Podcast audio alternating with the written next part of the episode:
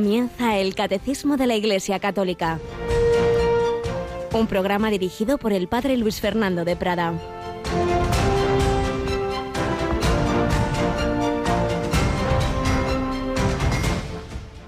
Todo lo que deseáis que los demás hagan con vosotros, hacedlo vosotros con ellos. Pues esta es la ley y los profetas. Entrad por la puerta estrecha, porque ancha es la puerta y espacioso el camino, que lleva a la perdición y muchos entran por ellos. Qué estrecha es la puerta y qué angosto el camino, que lleva a la vida. Alabado sean Jesús, María y José. Muy buenos días, muy querida familia de Radio María. Entramos en los últimos siete días de este mes de junio, mes eucarístico, mes del corazón de Jesús. Un mes precioso.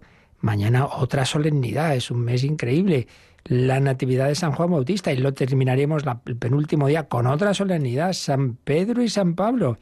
Y vamos a recordar como un sucesor de Pedro, San Juan Pablo II, comentando este Evangelio que tenemos en la misa de hoy, decía en una ocasión, os quiero animar a seguir por el camino del Evangelio, una vía estrecha, es verdad, pero una vía real, segura, recorrida por generaciones de cristianos, enseñada por los santos, es el camino por donde vuestros hermanos en la Iglesia Universal se esfuerzan por avanzar. Este camino no pasa por la resignación, la renuncia o el abandono. No conduce a una relativización del sentido moral. Más bien desearía que la ley civil ayudara a elevar a la persona humana. No busca enterrarse a sí misma, pasar desapercibida, sino que requiere la audacia gozosa de los apóstoles. Rechaza la pusilanimidad, mostrándose al mismo tiempo respetuosa frente a los que no comparten su mismo ideal. Reconoce, oh cristiano, tu dignidad, decía San León Magno, y yo, su indigno sucesor, os lo digo a vosotros, reconoced vuestra dignidad, estad orgullosos de vuestra fe, del don del Espíritu que el Padre os ha otorgado. Palabras de San León Magno, sucesor de San Pedro, palabras de San Juan Pablo II, sucesor de San Pedro, palabras de santos, todos llamados a la santidad. Camino estrecho, sí, sí, desde luego. Lo fácil es dejarse llevar de lo que hace todo el mundo. Eso es lo fácil, lo cómodo, pero eso no llena, eso no da la alegría. Dará placeres, pero no la alegría profunda del corazón. Muy importante diferencia. El placer hasta lo puedes comprar facilísimamente y lo pasas bien. Una parte de tu cuerpo puedes estar allá a gusto y luego el vacío la alegría es algo mucho más hondo, no se compra, se recibe, se goza como consecuencia del amor, de la comunión, del bien hacer y queda muy hondo y no se acaba, no termina el domingo por la noche, dura hasta la eternidad. Bueno, pues nos ha hablado el Evangelio, nos habla hoy de esa puerta estrecha y desde luego por esa puerta estrecha van tantos hermanos nuestros que lo pasan mal en el mundo como cristianos que son perseguidos y que se les juntan muchas cosas. Por ejemplo, hay países, qué pena, donde en esta crisis sanitaria, solo por ser cristianos, ya no les ayudan. Por eso, bueno, aquí tenemos a Yolanda Gómez. Buenos días, Yoli. Muy buenos días, padre. Pues digo que juntando pues ese problema que todos, más o menos en todo el mundo estamos viviendo, aquí ya más suave, pero en otros sitios pues están como nosotros al principio, la pandemia del, del COVID-19, pero luego en otros sitios la pobreza, existe y encima en algunas ocasiones pues esa persecución religiosa. Bueno, todo ello va a estar muy presente en una vigilia de oración que organiza nuestros queridos amigos de ayuda a la Iglesia necesitada y que también nosotros vamos a retransmitir, ¿verdad? Sí, será este jueves a las eh, a partir de las nueve de la noche, las ocho en Canarias. Y bueno, pues es una vigilia de oración, eh, pues donde vamos a rezar por todas aquellas personas que han fallecido por el COVID-19 o por los que están enfermos, eh, por los que han perdido su empleo, por bueno, los que también a lo mejor tienen trabajo pero se les paga menos, toda esta situación, en fin, pues por todas estas víctimas del miedo, de la soledad. Bueno, eh, ahí está, esa vigilia el jueves a partir de las 9 de la noche. Pues será una retransmisión más de estas especiales que Radio María ha ido realizando desde que empezó esta situación extraordinaria. Recordamos aquella consagración de España, Portugal y otras naciones a los corazones de Jesús y María desde Fátima Recordamos el inolvidable momento de oración desde esa plaza de San Pedro vacía con el Papa Francisco, el rosario que luego ya a fines de mayo se rezó desde los jardines del Vaticano, en fin, distintos momentos y pues ahora esta vigilia más más recogida, más sencilla desde una parroquia de Madrid, pero no menos importante, esa oración por tantas víctimas, como nos ha dicho Yolanda, de distinto tipo, y siempre también con ese contexto de la persecución que en tantos lugares ocurre. Y con testimonios, no solo será momento de oración, sino habrá testimonios internacionales del mundo entero de distintas personas que en estos meses pues lo han pasado mal, pero siguiendo a nuestro Señor Jesucristo. Como lo siguió Bernardo de Hoyos, cada uno en una época, cada uno unas dificultades, unas circunstancias, unos talentos. Dios da a cada uno pues esos talentos, esas gracias y necesarias para el momento que vive. Y lo importante es cómo respondemos. Él respondió heroicamente, muy joven. Murió con 24 años como Santa Teresita del Niño Jesús. Dos santos que en 24 años se entregaron a Cristo.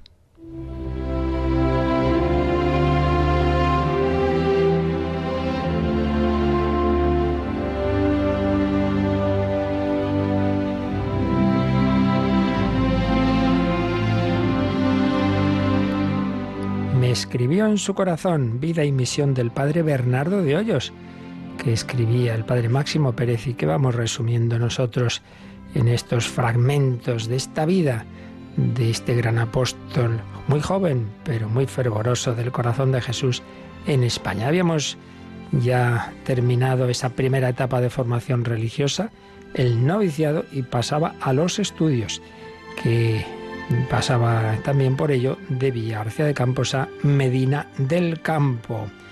Todo ello en la gran Castilla, la vieja que decíamos antes, Castilla-León, decimos ahora en Valladolid, y le habían advertido los tres grandes peligros del estudiante, del estudiante religioso, la, la vanidad, eh, aquí que uno se cree cuando es listo y tal, pues esa vanidad tan, tan fácil en los ámbitos académicos. Por el contrario, la pereza al tomarse los estudios, bueno, pues algo que hay que ir pasando, pero en fin, sin matarse mucho. O darle más importancia al estudio que a la vida espiritual. Entonces uno recorta la oración, recorta la lectura espiritual, porque así estudio más y puedo sacar un puntito más. Tres peligros. Pues bien, Bernardo, muy consciente de esos riesgos, acometió esa nueva etapa, eligiendo con claridad y decisión las posturas con las que quería vivir esa etapa de su vida. En primer lugar, tomar en serio esa recomendación de San Ignacio de Loyola, el fundador de la orden en la que había entrado, que decía respecto a los estudiantes que tengan deliberación de ser muy de veras estudiantes. O sea, que si eres estudiante, no, no te lo tomes así como, bueno, que hay que pasar esta etapa. No, no, las cosas hay que hacerlas en serio. Eres estudiante, pues sé de veras estudiante. Segundo, quería mantener la misma decisión que había tomado ese modelo que veíamos que había muerto poco antes, Juan Bermans, ese otro joven jesuita, en este caso belga, que se santificó en una vida ordinaria y que había escrito, Nunca me avergonzaré de practicar lo que me enseñaron en el noviciado. Sí, sí, seguía siendo ante todo religioso, decía San Juan de la Cruz, religioso y estudiante, religioso por delante.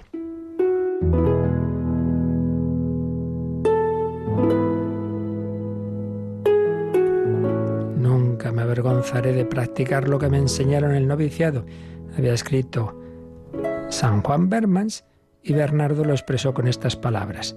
Si los jóvenes jesuitas continuasen en los fervores y vida que empiezan en el noviciado, llegarían a ser grandes santos. Bueno, y apliquémoslo a todos nosotros.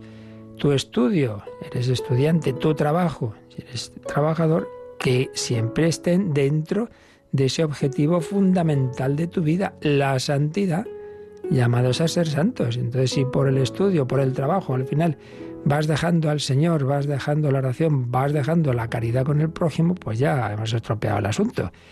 Porque todo debe ser tanto cuanto nos acerque al amor de Dios. Y tercera resolución, combatir la vanidad, que como decíamos es tan fácil en los ámbitos académicos. Escribía San Juan Bermans en sus apuntes. He entendido que muchos, fieles hasta este momento al Señor, han naufragado en este escollo. Y de este modo reservé intacto mi afecto de esta polilla, no deseando ni lucir ni dejar de lucir. Fijaos, llamaba polilla la vanidad, no deseando ni lucir ni dejar de lucir. Yo aquí no estoy para que digan, uy, qué bien, uy, qué listo y qué bien habla, pero tampoco voy a dejar de hacer lo que me pidan. Esto, es, hay que tenerlo en cuenta. A veces una persona dice, hombre, pues podría a lo mejor hablar, hacer esta labor de apostolado, pero no sé si es que lo hago por vanidad. Mira, si te han pedido que hagas eso, no te armes líos. Tú pídele al Señor que, que, que, rectifiques la intención, que hagas las cosas por Él, pero tampoco dejes de hacerlas porque te da miedo de si a lo mejor te entra un poquito de vanidad. Entonces venimos aquí a Radio María y dice, no, no, no, yo no hago programa porque, claro, es que luego eh, me entra la vanidad, que la gente dice, ay, mira este que bien habla y tal, mira, tú hazlo por el Señor y, si te entra esa vanidad, pues a pedir a Dios que te la vaya quitando. Talento tenía de sobra Bernardo para lucir, escribía el padre Máximo Pérez. Lo prueba que al final de esta etapa fue designado para defender varias tesis en acto público. Era una formación muy buena en la que había pues eso, momentos, debates académicos en las que uno presentaba una determinada tesis, tenía que defenderla, otros la, la atacaban, etc. Por otra parte, su temperamento ardiente le empujaba a calorarse en las discusiones filosóficas escolares que se fomentaban en aquel sistema de estudios. Su condiscípulo Mucientes observaba atentamente su conducta y escribió, Observé varias veces que cuando se le decían, entre el ardor de las disputas, algunas palabras harto sensibles, y cuando se le daba a entender, en el aire de los gestos y acciones, algún desprecio hacia su persona y talento, él se portaba con tal moderación que bastaría a mitigar las pasiones descompuestas, porque o callaba del todo, con un silencio humilde, como quien se reconocía digno de todo desprecio, o si hablaba, era con tal circunspección que no ofendía ni a la caridad ni a la humildad.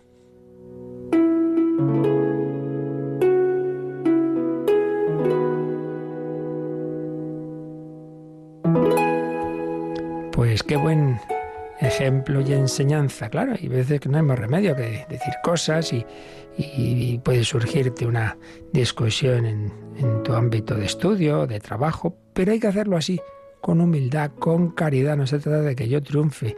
No, no. De hecho, suelen decir los expertos en, en debates de televisión, etcétera, que si uno pues usa unas palabras, una actitud hiriente, aunque a lo mejor teóricamente haya ganado el debate porque lo que ha dicho ha podido ser pues algo contundente, pero si lo ha hecho de manera que, ha hecho daño al otro al final, el, público se queda más con el herido, como cuando vemos un partido entre un equipo pues, más pobrecito y otro eh, muy, muy grande, pues hombre, parece que lo normal nos ponemos con el pobre. Por eso qué importante juntar verdad y caridad. Y esto que decía este compañero, este compañero de Bernardo, sobre el responder así humildemente y callarse incluso cuando de alguna manera alguien le atacaba, me ha recordado una anécdota con la que vamos a terminar esta primera sección. Y ocurrió en Japón y pues en una universidad en la que claro, la inmensa mayoría de los estudiantes no eran cristianos, pero había una chica que sí que lo era. Y, y muchos pues por un lado la admiraban, pero también había, como suele ocurrir, que le tenía envidia, porque además era una chica brillante, etc. Entonces, en una ocasión, pues hubo un alumno que públicamente, en uno de esos debates, pues a esta chica la, la puso a caldo, como solemos decir. Entonces el profesor dijo, mañana usted tiene derecho a defenderse. Bueno, esta chica se marcha, bueno, se marchan todos, acaba la clase y va a hablar con su confesor, que era un jesuita precisamente. Y me parece, no lo aseguro al 100%, pero creo recordar que era el padre Arrupel, que luego sería general de la compañía. Bueno, padre, pues me ha pasado esto. Mañana puedo defenderme, pero no sé qué hacer, no sé si defenderme o callarme como Jesús. Usted que me dice, ah, no sé, pide y pregúntaselo tú a Jesús. No le quiso decir, tienes que hacer esto lo otro. Eso tiene que ser cosa tuya. Se fue a la capilla, estuvo rezando. Bueno, pues llega el día siguiente y llega la clase. El profesor dice, a ver señorita, venga usted para acá. Ayer la, dijeron cosas serias, tiene usted derecho a defenderse. Entonces esta chica solo dijo, lo que ayer se dijo de mí es solo una pequeña parte de mis muchos defectos.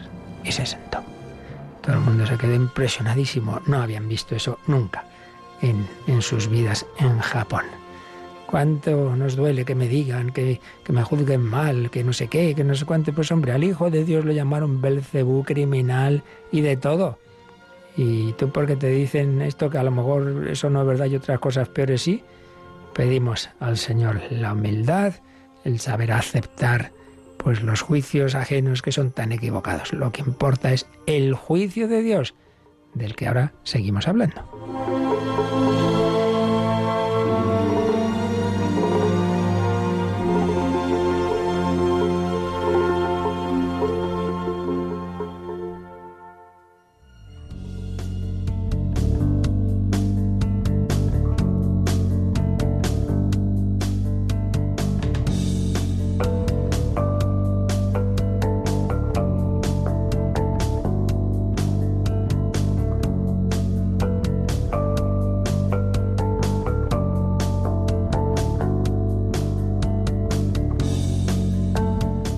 Bueno, Yolanda, te ha gustado eso, ¿eh? una pequeña parte de mis muchos defectos, no está mal. ¿eh?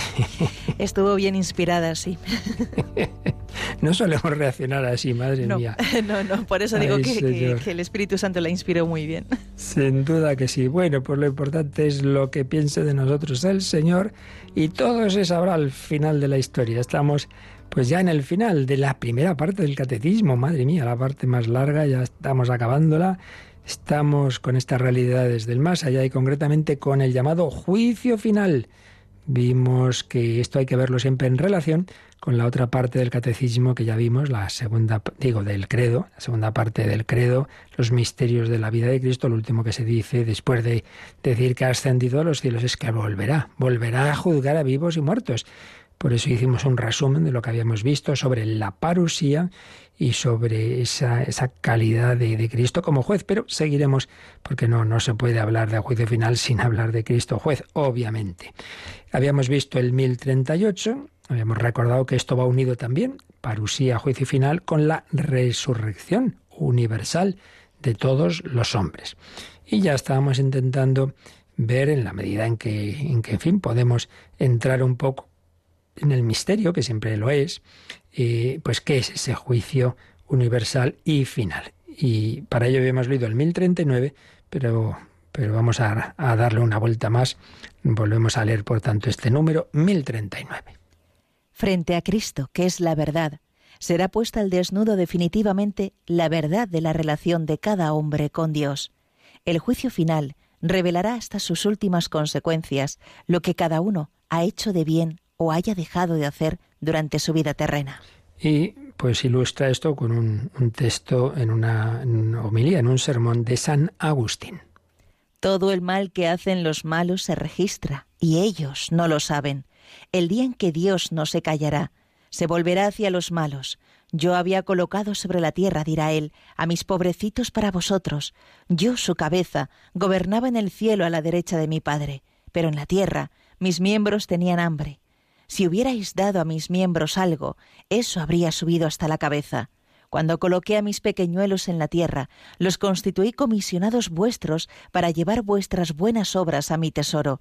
Como no sabéis, como no habéis depositado nada en sus manos, no poseéis nada en mí.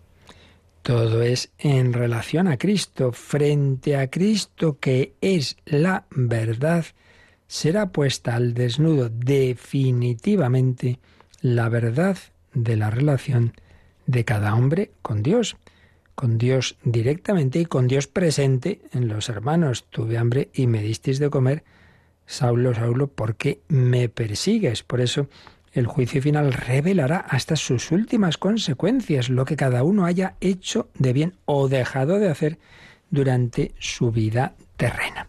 Ese aspecto de que en realidad pues todo es en relación a Cristo, lo vimos en esa parte que, os digo del credo relativo a Jesucristo y mm, lo ampliábamos con un texto una vez más de la escatología que escribió hace ya muchos años Joseph Ratzinger. Pero vamos a releer, aunque ya digo, creo que esto ya lo vimos, pero nos viene bien ahora a recordar algunas de las cosas que decía sobre, sobre ese juicio, que ahora pues lo aplicaremos al juicio final. Sujeto del juicio. ¿Quién? ¿Quién es el juez? Bueno, la Biblia, por un lado, por supuesto, menciona a Dios. Lo vemos no solo en el Antiguo Testamento, sino en muchos textos del Nuevo, muchos de San Pablo y del propio Jesús en los Evangelios. Pero también se dice que el juez es Cristo. Pues igualmente aparece en el Evangelio y es San Pablo. También es curioso, en Mateo 19, 28 y paralelos, se les dice a los doce apóstoles que cuando llegue la regeneración, ellos se sentarán sobre doce tronos y juzgarán a las doce tribus de Israel. Pero más aún, San Pablo en 1 Corintios 6.2 dice, ¿no sabéis que los fieles han de juzgar al mundo? ¿No sabéis que juzgaremos a los ángeles?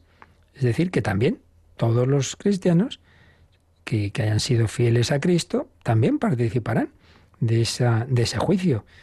Dios, Cristo, los doce apóstoles, los fieles. Y luego otro aspecto muy interesante que está especialmente presente en San Juan, hemos mencionado en varias ocasiones, es que el juicio realmente se anticipa al presente. ¿En qué sentido? Bueno, es que el juicio decisivo, la división definitiva de la humanidad, ocurre ya por la postura que se toma ante Jesucristo. Si uno se fía de Él, si uno cree en Él, o uno lo rechaza. Esto no quiere decir que se suprima el juicio final, pero sí que tiene una relación totalmente fundamental con, con, ese Cristo presente, por supuesto, para los que lo conocieron en vida, pero también para nosotros, porque Cristo está en el mundo. Yo estaré con vosotros todos los días hasta el fin del mundo. Nos encontramos palabras como estas de, de Jesús en Juan 12, 48. El que me rechaza y no recibe mis palabras, tiene ya quien lo condene la palabra que yo he anunciado, esa lo condenará en el último día. Esa palabra. Y escribía Joseph Ratzinger, la distinción que se hace entre la actividad propia de Cristo y el efecto de su palabra permite una purificación de, la cristología y del concepto de Dios. Propiamente, decía, Cristo no condena a nadie porque Él es pura salvación. De hecho, hay otra, el versículo anterior de San Juan dice, no he venido a condenar al mundo, sino a salvarlo. Cristo es pura salvación, y quien se encuentra en él se halla en el lugar de la salvación. La perdición no la impone Cristo, sino que se da donde el hombre se ha quedado lejos de él. La perdición se debe a la permanencia en lo propio.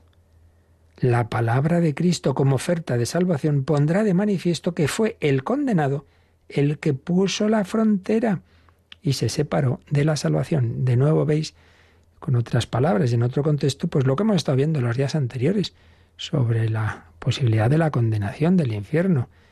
Dios quiere salvarnos, pero hace falta que el hombre se deje salvar. Si él pone una frontera y se separa del médico que viene a curarle, es él el que enferma y muere. Entonces nos encontramos con esa eh, decisión fundamental del hombre respecto a Cristo. Pero se da en esta vida, pero obviamente eso se consuma pues tras la muerte, ese primer juicio, juicio particular, y luego está este juicio final. Y seguimos leyendo la teología de Joseph Ratzinger. Con su muerte el hombre sale a la realidad y verdad manifiestas. Toma posesión del lugar que de verdad le correspondemos, visto que este número del catecismo nos habla de que ahí se pondrá en manifiesto la verdad. Ha pasado la mascarada de la vida ya no hay lugar para esconderse tras posturas y ficciones. El hombre es lo que en verdad es. El juicio consiste en la caída de las máscaras que implica la muerte. El juicio es sencillamente la verdad misma, su revelación, una verdad que no es algo neutro.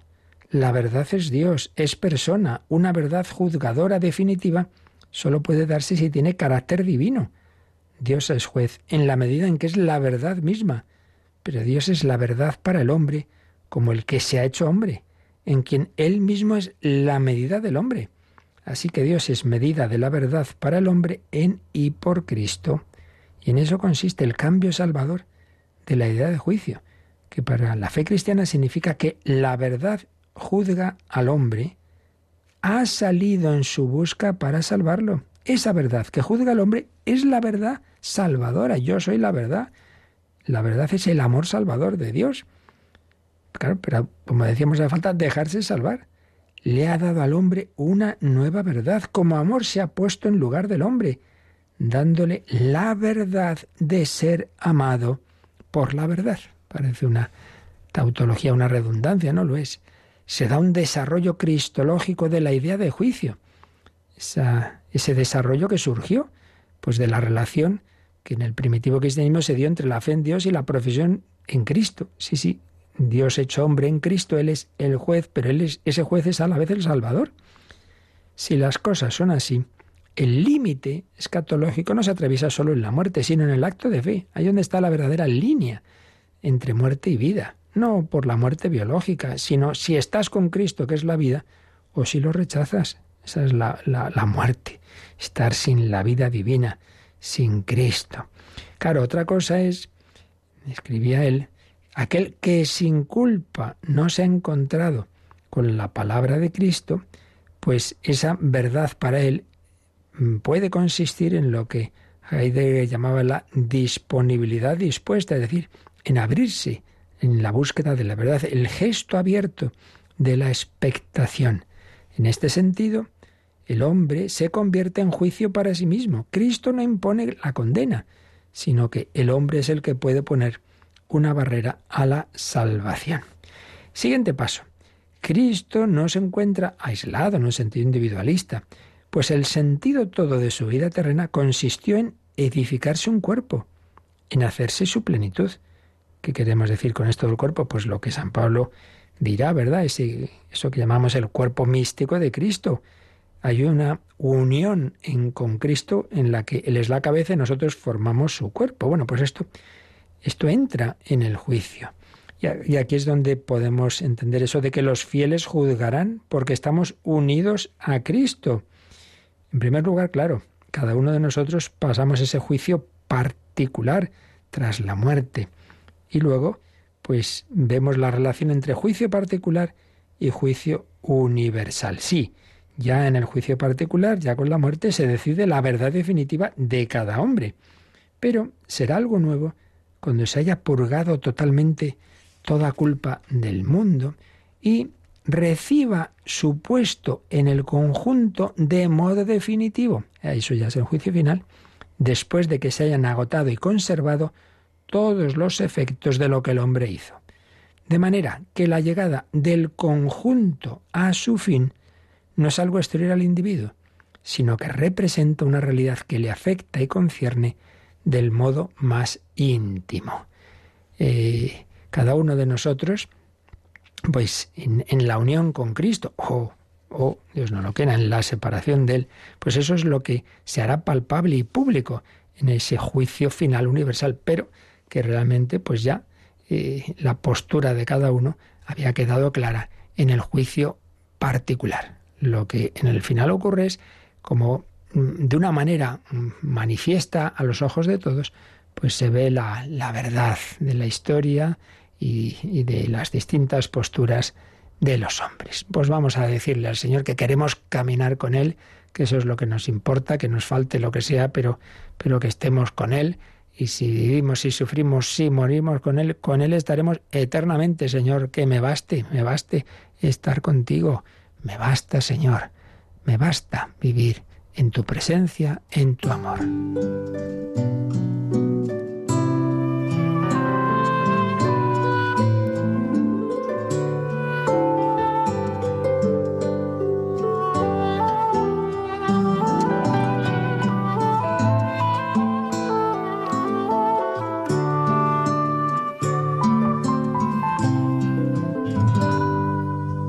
basta con saber que estás aquí.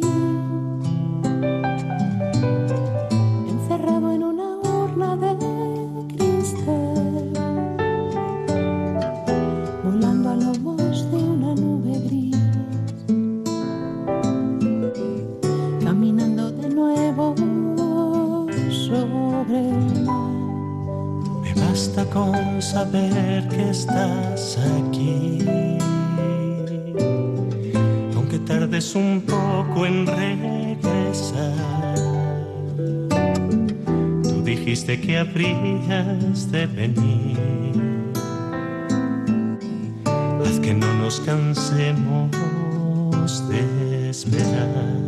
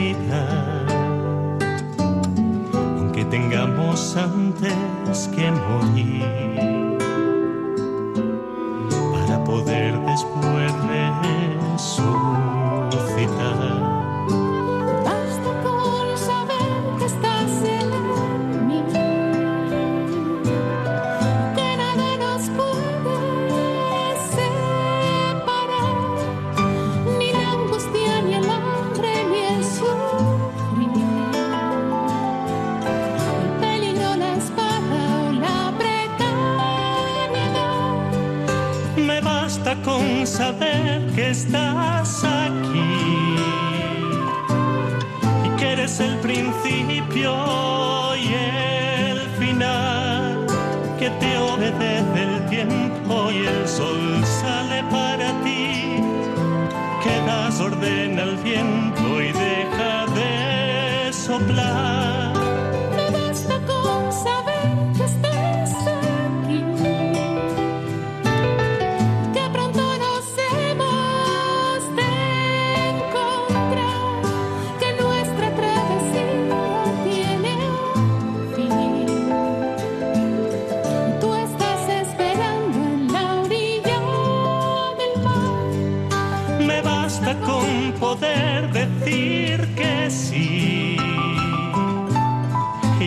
mi permiso para entrar, que tu palabra se haga carne en mí y que se cumpla así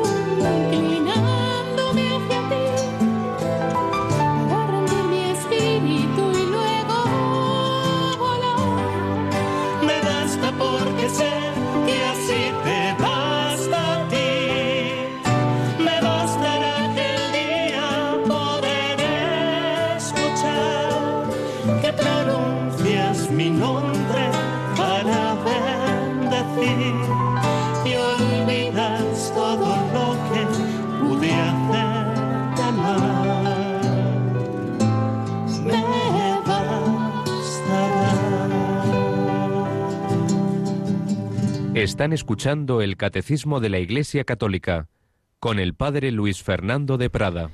Pues eso es lo que importa, lo que diga el Señor al final, no lo que digan los hombres. Bueno, pues vamos al siguiente número, Yolanda. El 1040 que insiste en esta relación con Cristo, nuestro verdadero juez, el juez y salvador, camino, verdad y vida. 1040.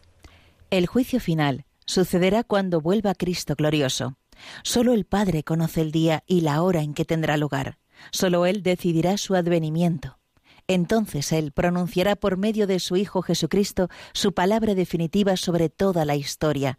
Nosotros conoceremos el sentido último de toda la obra de la creación y de toda la economía de la salvación, y comprenderemos los caminos admirables por los que su providencia habrá conducido todas las cosas a su fin último. El juicio final revelará que la justicia de Dios triunfa de todas las injusticias cometidas por sus criaturas y que su amor es más fuerte que la muerte.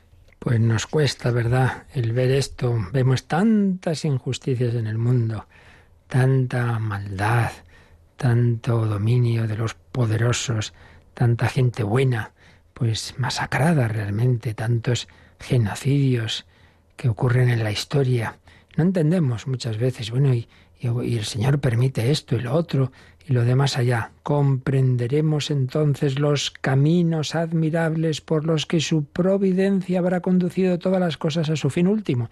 Si, por ejemplo, nos fijamos un poquito en la historia de Israel, menuda historia tan complicada, ¿verdad? Desde ese patriarca Abraham, que, que, no consigue tener hijos, pero Dios le había prometido y por supuesto se cumple Isaac. Isaac tiene a Jacob, los hijos de Jacob van a Egipto y luego pues toda la situación en Egipto, Dios los saca de Egipto, van a, la tierra prometida, largo y complicado camino por el desierto bueno, todo lo que ocurre allí, pero pronto hay una división entre el norte y el sur, pronto el norte es masacrado por Asiria y luego pues el destierro de Babilonia. Madre mía, qué qué de, qué de circunstancias difíciles que se van produciendo. Sí, sí, sí. Pero al final todo llega al punto clave de la tribu de Judá, como estaba anunciado. En esa tribu Dios se va a hacer hombre, el Hijo Eterno del Padre se hace hijo de la Inmaculada también y tenemos al Salvador en quien iban a ser bendecidas todas las naciones como Dios le había dicho casi 20 siglos antes a Abraham. Sí, Dios va guiando la historia, contando con nuestra libertad que, tantísimas veces actúa mal porque estamos heridos por el pecado. Pero no, no, no dudemos. Son caminos misteriosos, muchas veces oscuros, pero que, que Dios va guiando, contando, repito, con que Él permite el mal uso, bueno y mal uso de nuestra libertad, pero la providencia va sacando bien del mal. Por eso aquí el catecismo nos dice que recordemos algo que vimos cuando hablamos de la providencia y que podemos ver sintetizado en el número 314 que nos invita a repasar. Pues vamos a hacer caso, Yolanda. Creemos firmemente que Dios es el Señor del mundo y de la historia, pero los caminos de su providencia nos son con frecuencia desconocidos. Solo al final, cuando tenga fin nuestro conocimiento parcial, cuando veamos a Dios cara a cara, nos serán plenamente conocidos los caminos por los cuales, incluso a través de los dramas del mal y del pecado, Dios habrá conducido su creación hasta el reposo de ese sabbat definitivo, en vista del cual creó el cielo y la tierra. Siempre una y otra vez pues surge, y en tantas preguntas aquí en el catecismo, en tantas reuniones que he tenido uno en su vida, con unos y con otros, pues siempre al final es el mismo tema, ¿no? La providencia, el mal, sobre todo eso, el mal. ¿Y por qué Dios hace esto? ¿O Dios permite esto y lo otro?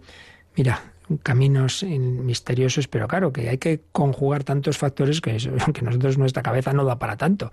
La omnipotencia de Dios con la libertad mía y la del otro, porque es una cosa que olvidamos mucho, ¿eh?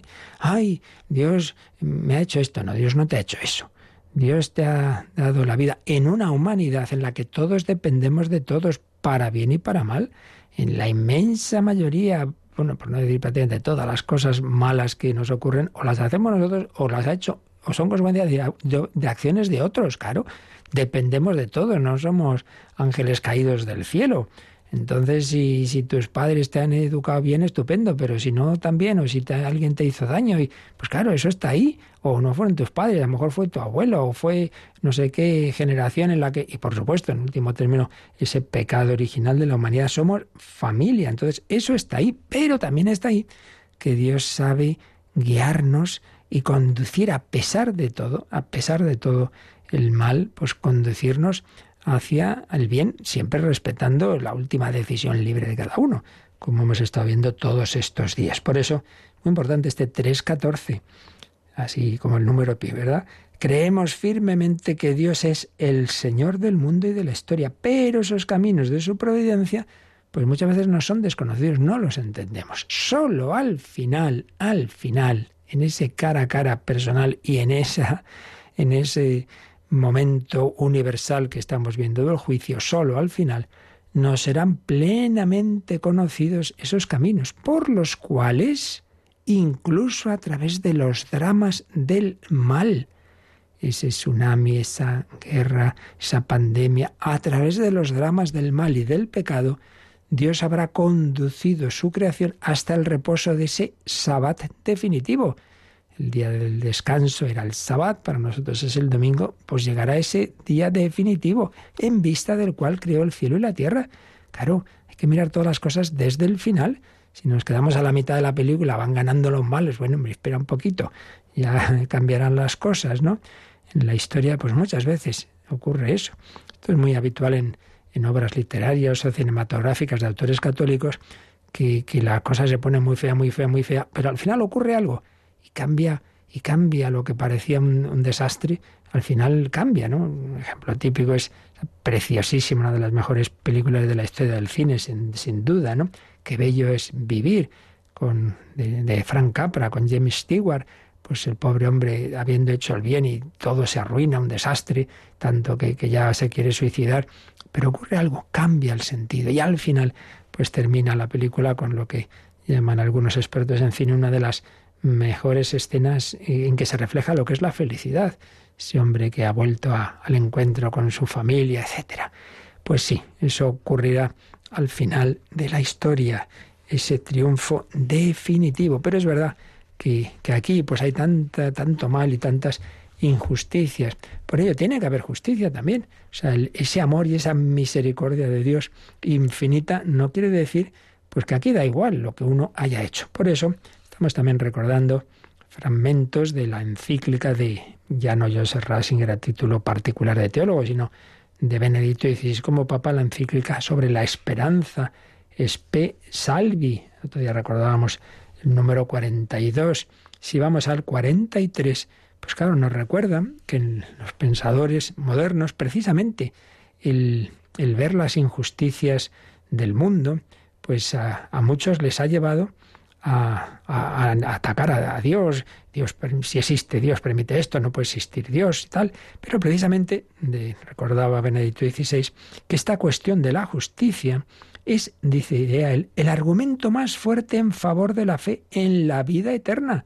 Pues esto ya lo decía Kant. Manuel Kant decía, el hombre tiene un deseo de justicia. La justicia no se da en este mundo. Tiene que haber una vida eterna donde se dé, donde realmente se cumpla la necesidad meramente individual de una satisfacción plena que se nos niega en esta vida, de la inmortalidad del amor que esperamos, es ciertamente un motivo importante para creer que el hombre está hecho para la eternidad, pero sólo en relación con el reconocimiento de que la injusticia de la historia no puede ser la última palabra en absoluto. Entonces decía que sí, que hay motivos que nos hacen ver la racionalidad de la vida eterna, como es por ejemplo eso, que todos quisiéramos que los verdaderos amores duraran eternamente. Esa famosa frase de Gabriel Marcel, amar a una persona es decirle tú no morirás. Ese es un motivo. Otro, pues eso, que aquí nunca tenemos la plena felicidad. Nos hiciste, Señor, para ti, nuestro corazón está inquieto hasta que descanse en ti. Pero también el ver que el hombre tiene ese deseo de justicia, todos desde pequeños, esto es injusto, mira, mira, viene el niño enfadadísimo a casa, ¿qué ha pasado? Injusticia ha habido en el colegio, lo llevamos dentro y ese deseo no se va a cumplir, pues aquí en esta vida me temo que no. entonces, ¿eso no se cumplirá nunca? Sí, hombre, sí. Hay un tribunal, ese sí que es Archi Supremo, en el que esa justicia se cumplirá deseo de justicia y justicia, esa justicia universal de que se verá la verdad y será restituida la, inocencia de aquellos que injustamente han sido eh, calumniados, culpados de tantas cosas. Juicio universal, día de Yahvé, resurrección universal, verdades que están en toda esa revelación.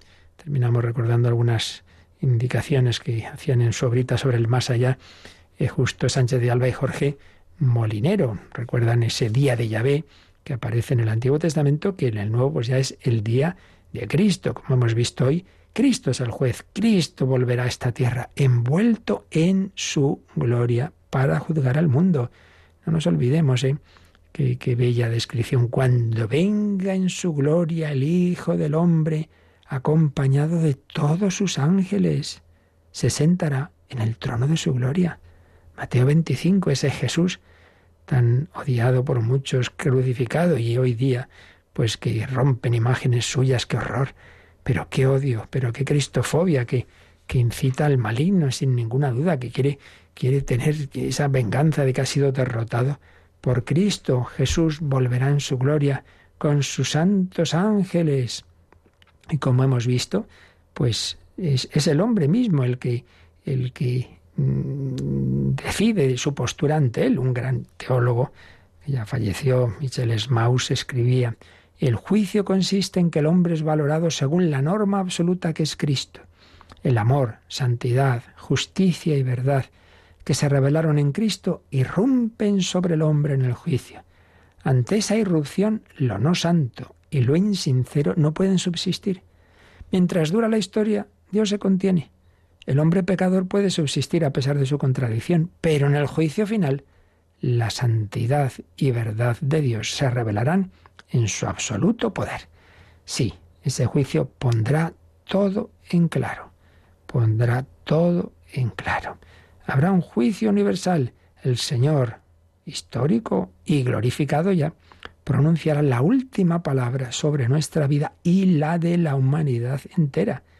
Y entonces tantas tonterías que se han dicho y tantas mentiras, pues todo eso desaparecerá, será condenado al silencio. Entonces se, se hará la justicia con Cristo y la justicia también con los hombres. eso que aquí pues no se da, porque está pervertido tantas veces por el cinismo que sitúa el éxito, el poder, el bienestar como único objetivo. Justicia con Dios, reconocer que todo viene de Dios, como que se cree que no, que nos hemos hecho a nosotros mismos, que esto nada, de la nada sale por azar, sale usted, venga hombre.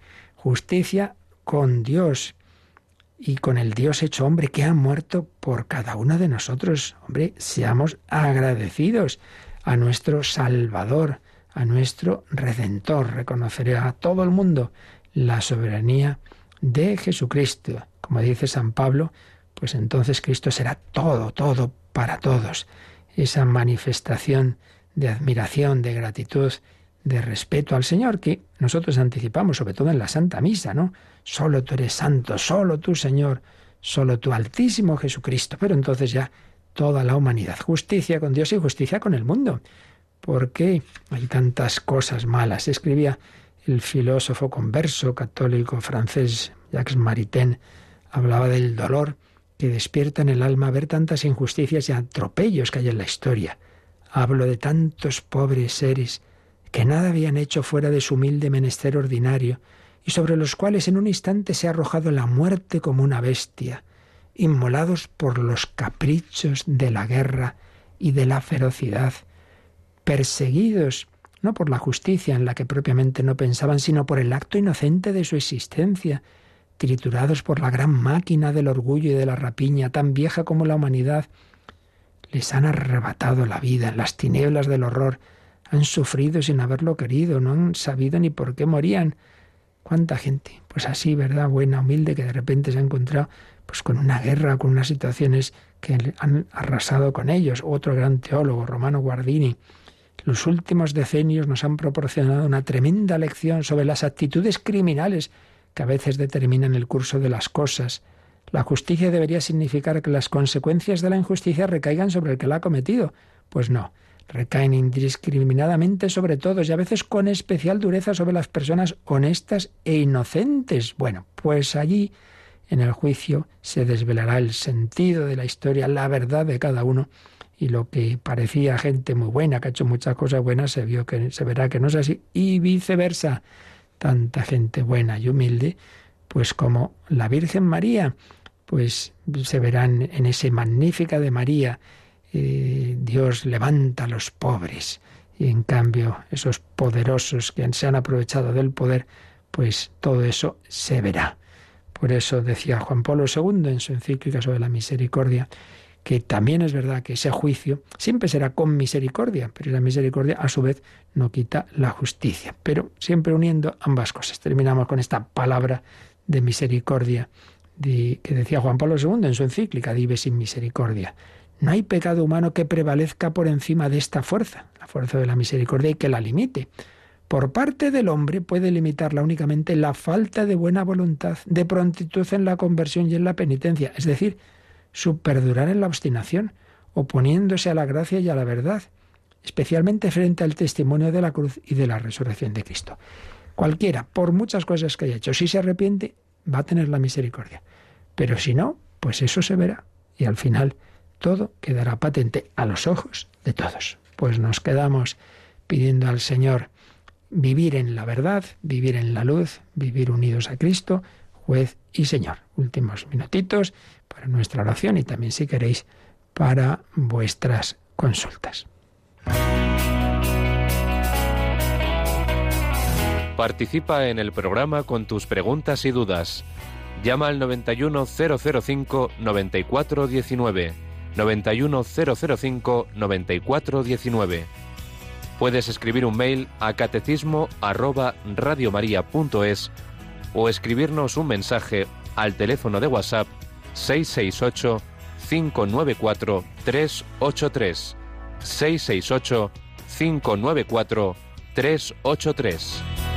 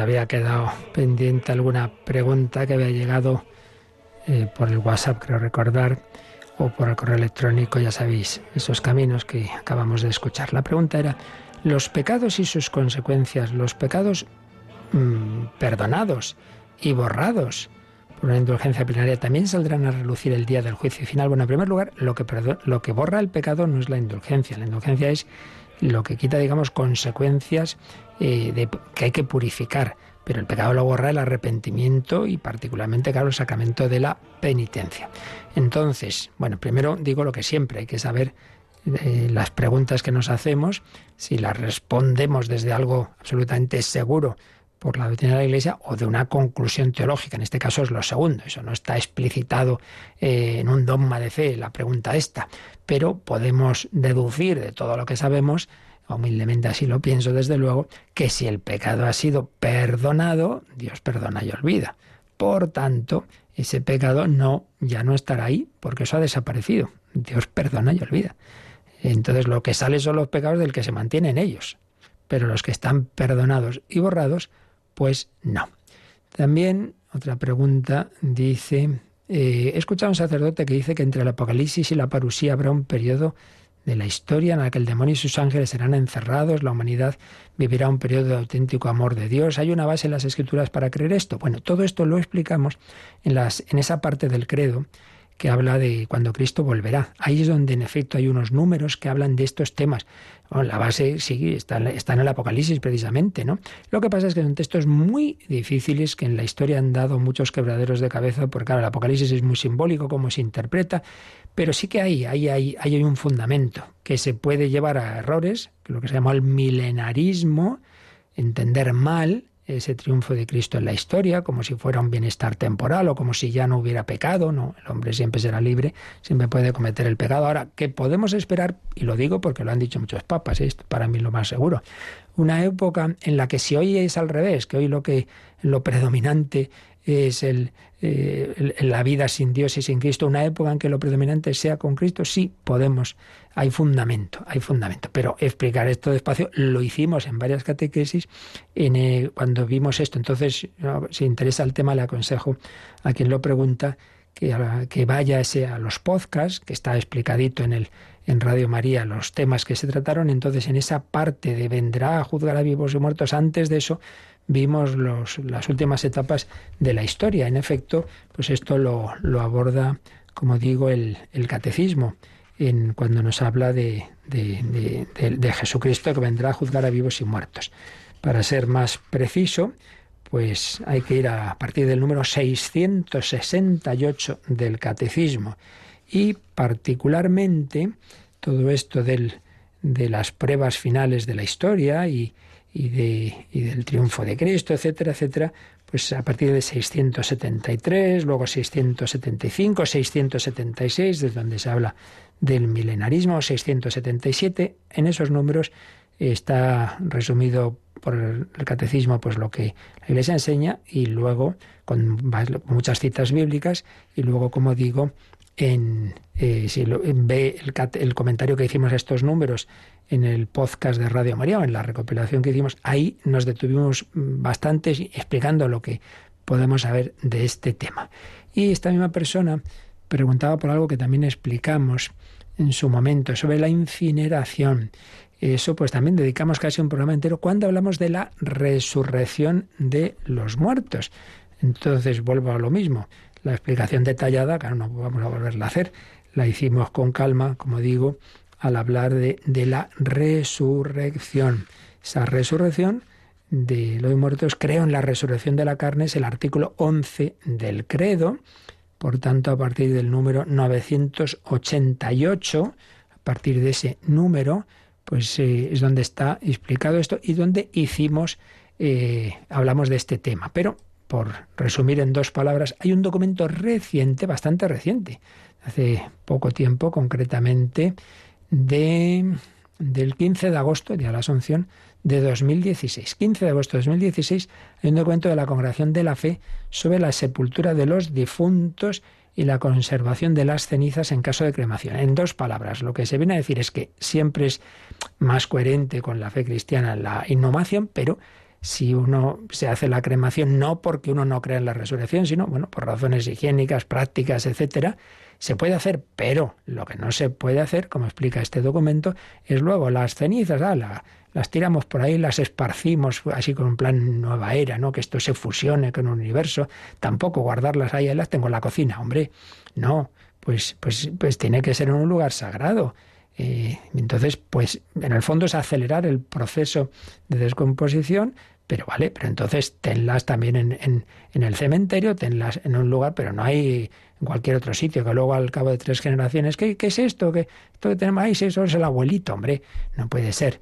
Mm, básicamente esa es la tema. Se puede hacer la cremación cuando no es porque uno no crea en la resurrección, pero dice este documento no está permitida conservarlas en cualquier sitio, ni tampoco ese tipo de, de, de, ritos de, esparcirlas al, mar, no sé qué, porque eso en el fondo es pues no creer que esa persona va a resucitar. Pero repito, si quiere verlo con calma, se busca como facilito un documento de la Coronación Palautina de la Fe, 15 de agosto de 2016, ad resurgendum con Cristo, es decir, sobre la, la resurrección con Jesucristo. Se nos ha ido el tiempo, la bendición de Dios Todopoderoso, Padre, Hijo y Espíritu Santo, descienda sobre vosotros. Alabado sea Jesucristo.